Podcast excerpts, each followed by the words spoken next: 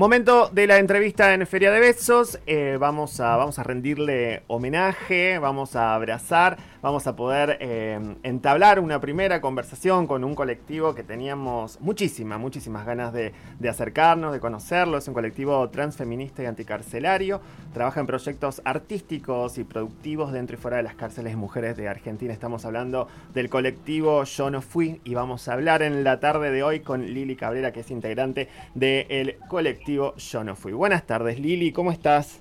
Hola, buenas tardes. Muchas gracias por, la invitación.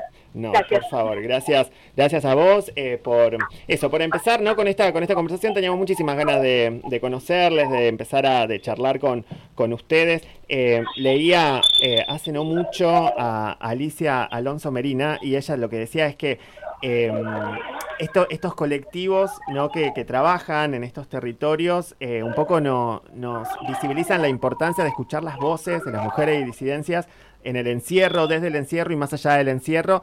Y desde ahí me parece que es clave, ¿no? Lo que yo no fui vino un poco también a, acercarnos, ¿no? Como justamente a, a visibilizar esa, esa importancia, ¿no? A esa responsabilidad también.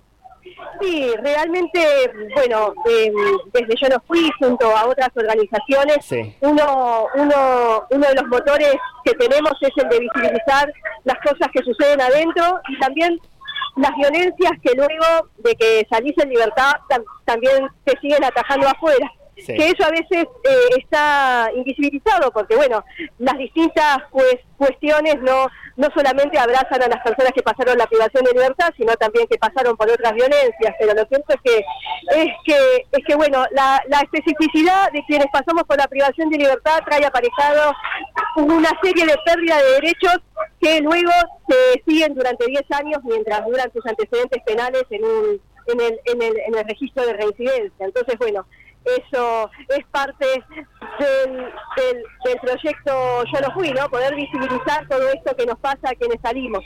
Claro, sí, sí, sí.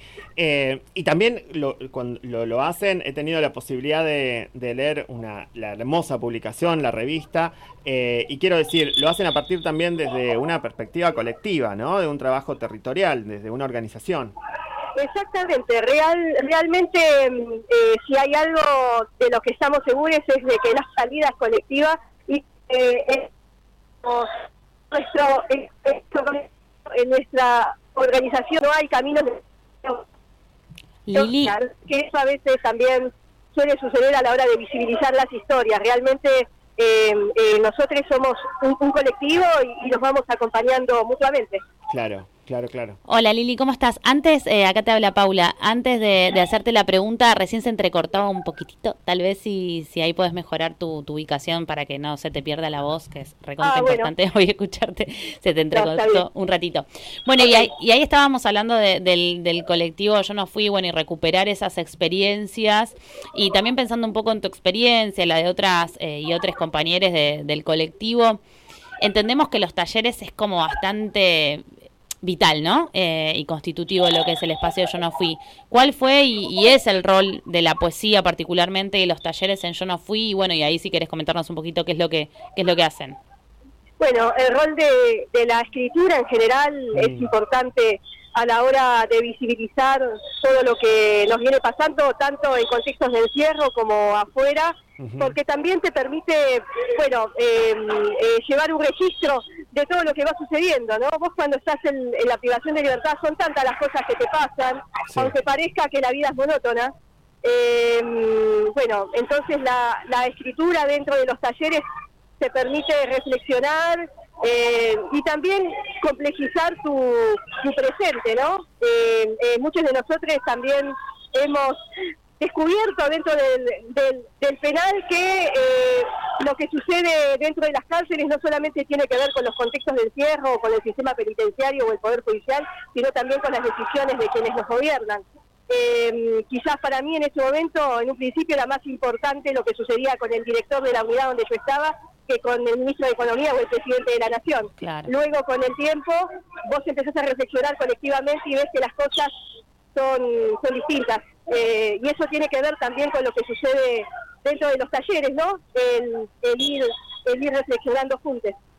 Sí, sí, totalmente. Bueno, y también en, ese, en ese sentido y en la reflexión, y también un poco pensando como en, no sé, ayer por ejemplo fue 3 de junio y pensamos en aquel ni una menos de 2015 y todas estas estos nuevos planteos, ¿no? Que, que venimos eh, a traer, que son también hablando desde otras maneras de pensar incluso los feminismos, ¿no? Eh, ya han pasado aparte siete años, eh, por ende también se van actualizando las discusiones y ustedes también que que trabajan por un lado con, con la población carcelaria, nada, cómo encuentran también eh, en los feminismos hoy la inclusión ¿no? de, de, de, este tipo de problemáticas, estas invisibilizaciones, en los reclamos de los feminismos o de las organizaciones en líneas generales.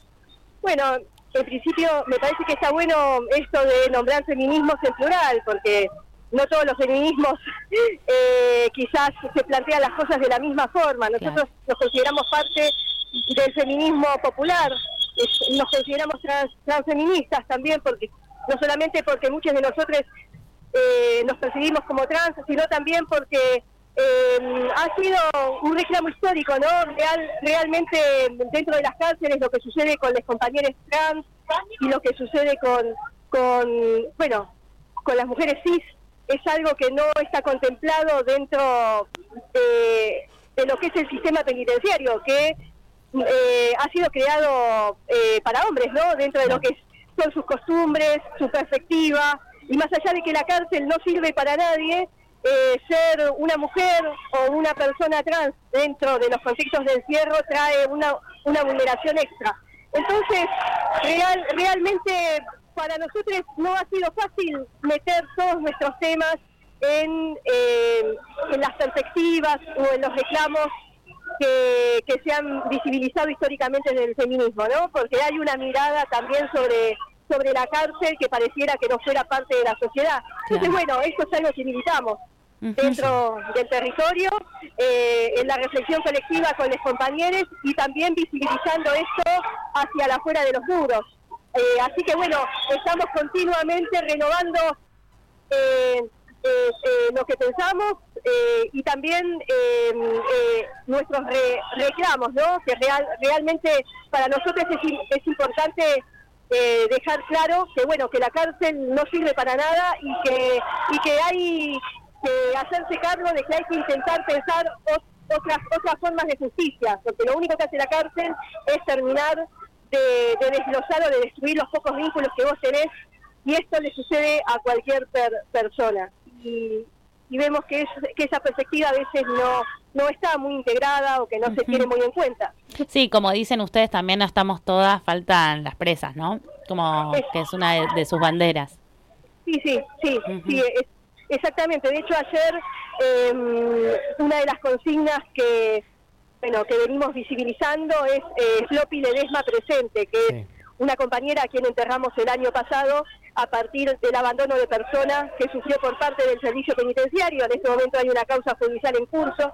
Este tipo de causas judiciales nunca eh, tienen un seguimiento ni por parte del Estado, ni, ni llega a tener un resultado como, como el esperado, pero realmente si, si, empezamos a ver lo que fue la vida de Florencia, eh, es decir, el, el Estado la abandonó consecutivamente, ¿no? Mm. Eh, no solamente en esa última ocasión en, que no la atendió un médico, sino que, bueno, su cuerpo ya venía apaleado, pateado por borcegos, mal comido, eh, con enfermedades y en un, en un continuo eh, salir y entrar en el que en, ningún momento afuera hubo hubo ningún tipo de parate desde el Estado como para decir, bueno, acá hay una vida que está intentando hacer otra cosa y no está teniendo ninguna oportunidad.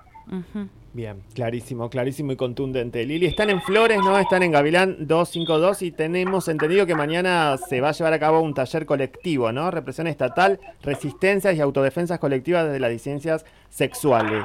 Diálogos imaginarios y acción directa, ¿no?